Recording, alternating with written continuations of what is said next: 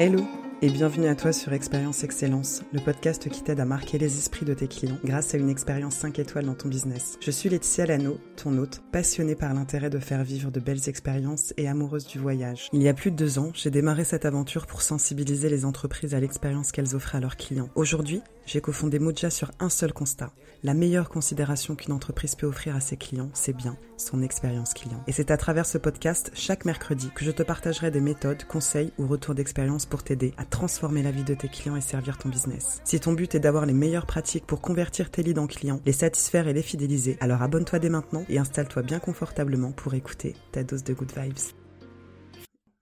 Est-ce que la concurrence existe vraiment? Faut-il avoir peur de la concurrence? Et comment réussir à te démarquer efficacement de tes concurrents? Si ce sont des questions que tu peux te poser ou qui font écho à ce que tu vis actuellement dans ton activité, cet épisode est pour toi. Est-ce que tu te rappelles la première fois que tu t'es lancé dans l'entrepreneuriat? Les premiers instants où en fait tu es passé de salarié à entrepreneur moi, c'était il y a un peu plus de 5 ans. C'est vraiment là que j'ai démarré pour la toute première fois mon aventure entrepreneuriale. Je m'étais un petit peu renseignée hein, euh, très légèrement sur ce sujet. J'avais même pris une formation pour euh, tout ce qui est euh, partie administrative pour la création d'une entreprise.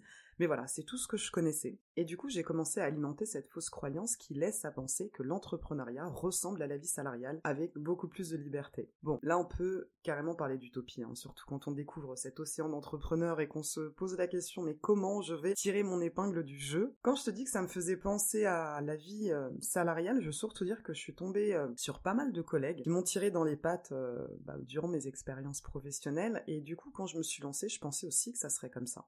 Donc j'ai commencé à beaucoup me méfier de la concurrence comme j'ai pu finalement me méfier de mes collègues. Alors quand j'ai démarré ma première entreprise, puis ma deuxième euh, début 2022, eh bien je regardais beaucoup ce que faisaient mes concurrents. Donc quand je te parle de mes concurrents, je parle des personnes qui faisaient une activité complémentaire ou similaire à ce que je faisais. C'est peut-être même un, conseil que tu as déjà entendu euh, dire, de surveiller ce que font tes concurrents, peut-être certainement pour t'en inspirer, euh, bref, tout ça pour te dire que ça a été mon premier problème puisque c'est là que j'ai réalisé que bah en fait j'avais pas du tout identifié qui étaient mes potentiels concurrents directs et indirects. En gros, je regardais tout ce que faisaient mes concurrents et pour moi c'était quasiment euh, inconcevable d'aller échanger avec eux de peur qu'ils me prennent le peu de clients que j'arrivais à signer. Alors j'ai commencé par m'accréler.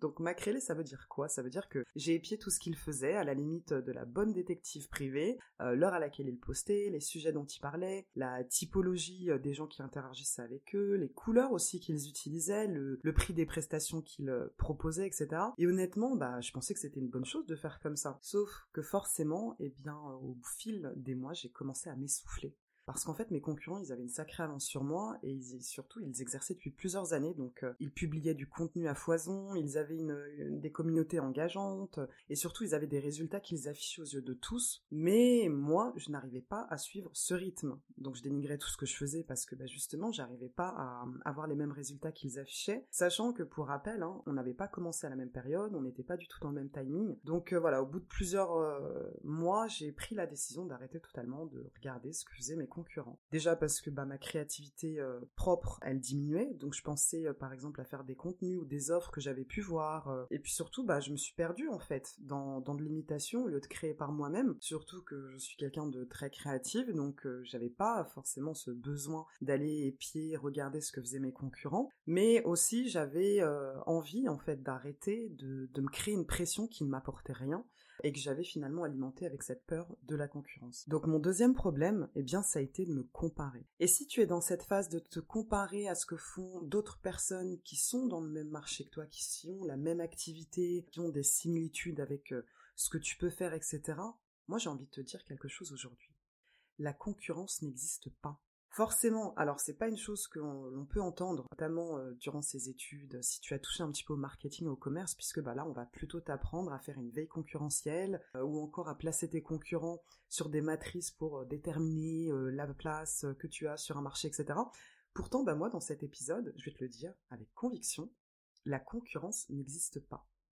Parce que tu es toi, tu es seul dans ta tête, ta manière de te présenter, tes mots, tes idées, euh, tout ça euh, provient de toi. La zone géographique que tu auras déterminée, ta typologie de client avec laquelle tu as envie de travailler, tes enjeux, tes objectifs, ton, branding, etc. Tout ça, personne ne pourra te l'enlever. Et si aujourd'hui tu vois la concurrence comme un frein à l'atteinte de tes objectifs, si tu as peur de tes concurrents, si la concurrence te paralyse, notamment dans certains de tes projets, je te partager cinq choses qui vont t'aider à faire face à la concurrence avec leurs limites et je te donnerai la solution pour te démarquer de tes concurrents efficacement à la fin de cet épisode. La première chose auquel tu peux penser pour faire face à tes concurrents, c'est avec le prix. Tes concurrents, ils proposent leur service, admettons, à 300 euros, euh, ce qui est d'ailleurs comparable à ce que tu vends. Tu vas pouvoir diminuer ton prix pour t'implanter dans ton marché et séduire davantage de potentiels clients voire piquer des clients chez tes concurrents. C'est peut-être ce que tu as déjà fait, c'est peut-être du coup ton choix, puisque c'est aussi une stratégie auquel euh, on peut penser. Là où j'ai envie de t'emmener avec cette notion de prix pour te démarquer, c'est que dans la guerre des prix, il n'y a jamais de vainqueur. Il n'y a jamais de gagnant. Si ton concurrent vend son service à 300 euros, tu le diminues à 250, il le voit, il le constate, puis il le relance à 200, etc. En gros, ça finit toujours par une belle perte de rentabilité qui sera dure à revaloriser à la hausse, et surtout, ça finira par avoir des clients qui vont euh, être en mode girouette. Est-ce que tu imagines une compagnie aérienne comme euh, Switzerland ou Air France euh, qui à l'arrivée d'EasyJet il y a plusieurs années vont casser leur prix pour rester compétitifs? C'est vite tiré sur la corde et surtout, eh bien, quelle image de marque il restera de ces compagnies? Donc cette stratégie, c'est à fil tendu, cette stratégie de prix, et crois-moi, ça va te donner des surfroids de le te démarquer réellement de la concurrence. C'est d'ailleurs ce qu'ont fait les supermarchés Lidl pour s'implanter au-dessus euh, des supermarchés du type Carrefour, Magasin U, etc., en baissant le prix d'articles de tous les jours. Puis Lidl, eh bien, s'est retrouvé au même niveau cette fois que les supermarchés Aldi, donc ça c'était il y a environ 10 ans. Et donc ils ont dû trouver d'autres solutions pour se démarquer de la concurrence au-delà du prix, comme par exemple racheter des entreprises pour augmenter leur nombre de magasins, etc.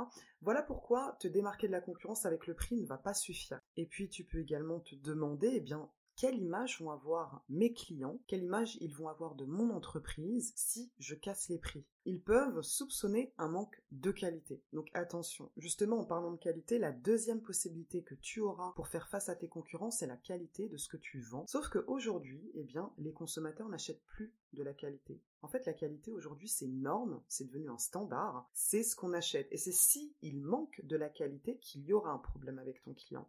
Donc malheureusement, ce n'est pas non plus la qualité qui te fera te démarquer de la concurrence, puisque s'il manque de la qualité, eh bien ça va provoquer une insatisfaction et ce n'est pas du tout ce que tu souhaites. La troisième possibilité pour faire face à la concurrence, c'est ta personnalité.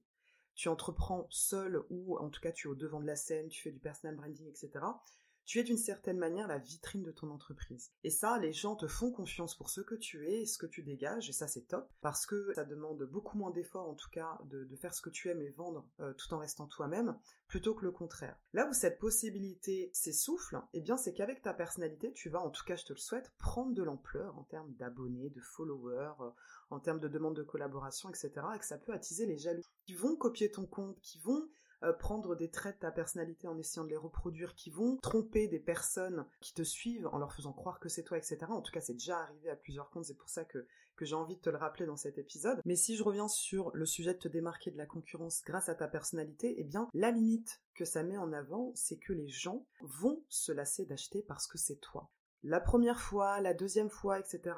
Peut-être, mais en tout cas, ils se lasseront d'acheter parce que c'est toi. Et être toi ne suffira plus, du coup, à les faire pousser à l'achat. La quatrième possibilité pour toi de faire face à la concurrence, c'est l'innovation. Donc ouais, c'est nouveau, c'est tendance, euh, des fois même technologique, etc. Mais ça aussi, ça s'essouffle et ça a.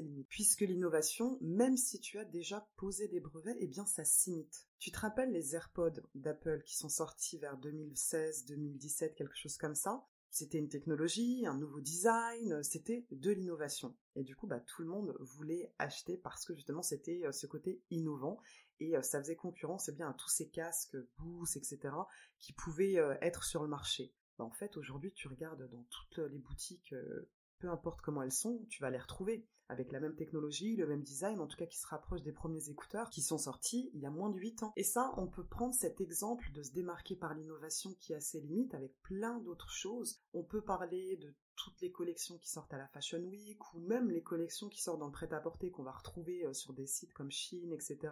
à très très bas prix. Des baskets Stan Smith euh, qui, ont euh, le même destin justement avec euh, des prix moins chers et qu'on retrouve pareil dans plein de boutiques du coin euh, aujourd'hui. Ce que je veux dire, c'est que te démarquer avec l'innovation, ça a ses limites. Et là, je parle pas que de l'innovation sur le plan technologique. Je parle vraiment à partir du moment où tu as créé de tes mains, donc que ce soit de l'art, un design, une composition, une recette, une méthode, un concept, une structure, enfin, qu'importe ce que tu as créé, c'est de l'innovation puisque tu apportes de la nouveauté, du changement, tu apportes une révolution dans un marché existant ou non. Et donc, d'une certaine façon, tu es une ou un innovateur. Donc, tu as vu que pour faire face à la concurrence, tu peux jouer sur les prix, mettre la qualité et ta personnalité en avant, ou encore innover. Mais malheureusement, tu as vu également que ces possibilités avaient leurs limites.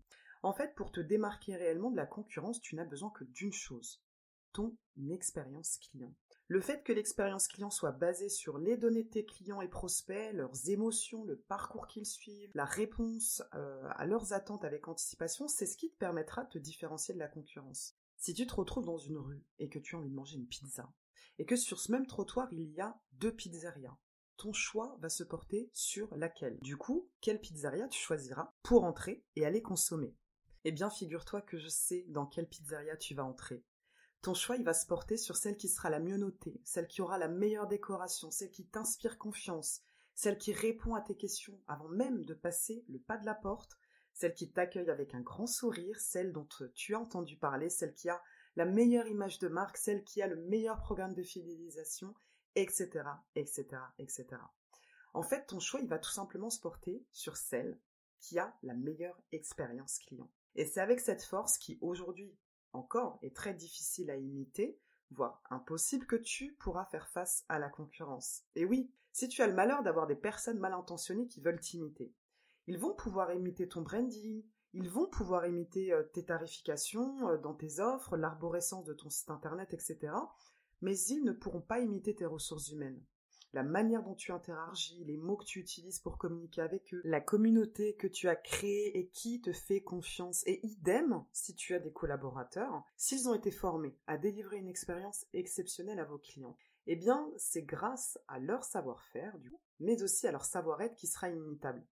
Si tu vends des formations en ligne, tes concurrents, ils pourront imiter ton programme de formation, ils pourront imiter euh, la durée et le prix de tes prestations mais ils ne pourront pas imiter les actions que tu mettras en place à chaque étape du parcours que tes clients réalisent, ou encore chaque nouveau contenu que tu réactualises chaque semaine en off euh, pour le plus grand plaisir de tes clients. Euh, ils ne pourront pas imiter le programme de fidélisation que tu auras optimisé en fonction de chaque typologie de client que tu as. Si maintenant tu vends des prestations de services comme des massages, des soins ou encore de l'esthétique, effectivement tes concurrents ils pourront t'imiter en achetant les mêmes produits cosmétiques dont tu te sers pour tes clients. Ils pourront imiter la décoration de ta vitrine sur le devant de ta boutique ou encore la brochure que tu délivres à tes clients, etc. Mais ils ne pourront pas imiter les petites attentions que tu auras mises en place à l'arrivée de chacun de tes clients, ni même imiter tes avis clients ou encore pouvoir imiter le bouche à oreille positif que tu as su créer. Ce que je veux te rappeler, c'est qu'il existe plusieurs manières de te démarquer de la concurrence. Je t'en ai partagé quatre dans cet épisode, donc pour te démarquer de tes concurrents, tu peux le faire grâce au prix, grâce à la qualité, grâce à ta personnalité et grâce à l'innovation. Mais comme tu l'as vu dans cet épisode, eh bien, ces quatre solutions ont malheureusement leurs limites. Alors si tu ressens qu'il y a beaucoup de concurrence dans ton marché, si tu as l'impression que beaucoup de personnes font la même activité que toi ou que tu as constaté que ce n'était pas simple en fait de tirer ton épingle du jeu euh, avec ton business dans cet océan d'entrepreneurs, eh bien rappelle-toi que c'est grâce à ton expérience client que tu n'auras plus peur de tes concurrents et que tu pourras faire face à la concurrence efficacement. C'est la fin de cet épisode. Tu peux d'ailleurs me partager ce que tu en as pensé, les réflexions que ça t'a apporté ou tout simplement me faire un petit coucou sur le compte Instagram laetitia.lano ou sur LinkedIn Laetitia Lano. Si cet épisode t'a plu et parce que ta voix compte, laisse-moi 5 étoiles dans la description afin de m'aider à le faire connaître et à mieux le référencer. En attendant de se retrouver au prochain épisode, je t'envoie plein de good vibes et je te dis à très vite.